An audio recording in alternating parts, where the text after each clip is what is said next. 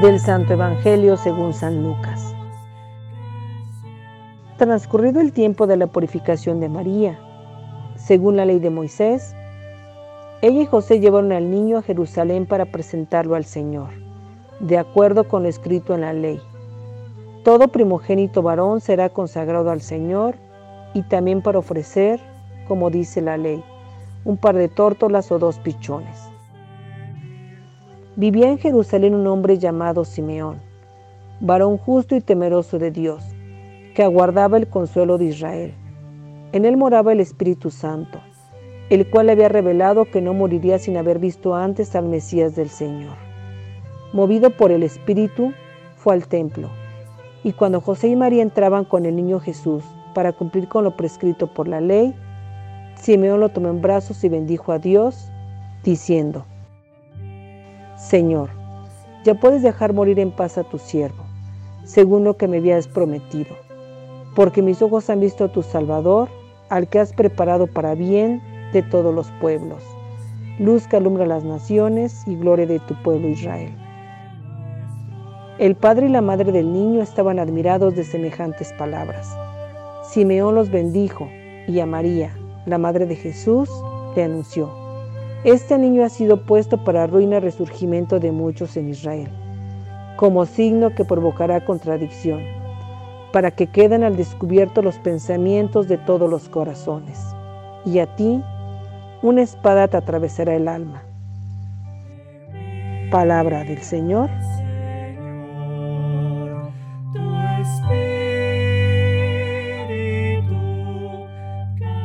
Queridos hermanos, nos encontramos en el martes de dentro de la octava de Navidad. Hemos escuchado este hermoso texto del Evangelio según San Lucas. Eh, Lucas nos habla del cumplimiento de, la promesa de, Dios. José, Jesús y María cumplen con la ley eh, de ese tiempo, llevan a, a Jesús al templo para consagrarlo a Dios. Jesús perdón, María y José ponen toda la vida en Dios. Dios ha sido fiel a su promesa, Dios ha sido fiel a su palabra.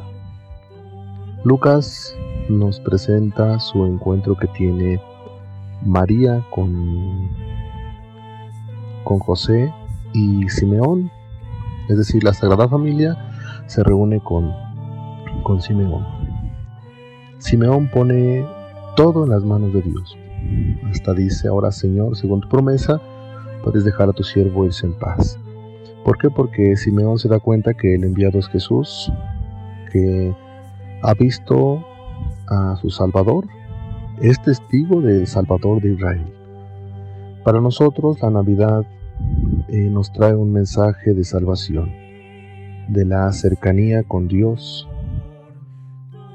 El hombre tiene que cumplir también con esa promesa que, que tiene que llevar en la vida, es decir, a adorar, a adorar a Dios. Recibir de cada uno, recibir de parte de Dios el misterio, ese misterio oculto en un niño, en un niño que será el Salvador y a la vez es una aceptación de ese niño Jesús, de ese Salvador, que Dios nos envía. Pues bien, vamos a pedirle a Dios y a la Virgen María que mediante la contemplación de este niño hecho Dios, nosotros podamos llevar la paz, podamos llevar la alegría a los corazones de nuestros hermanos. Decimos todos que así sea.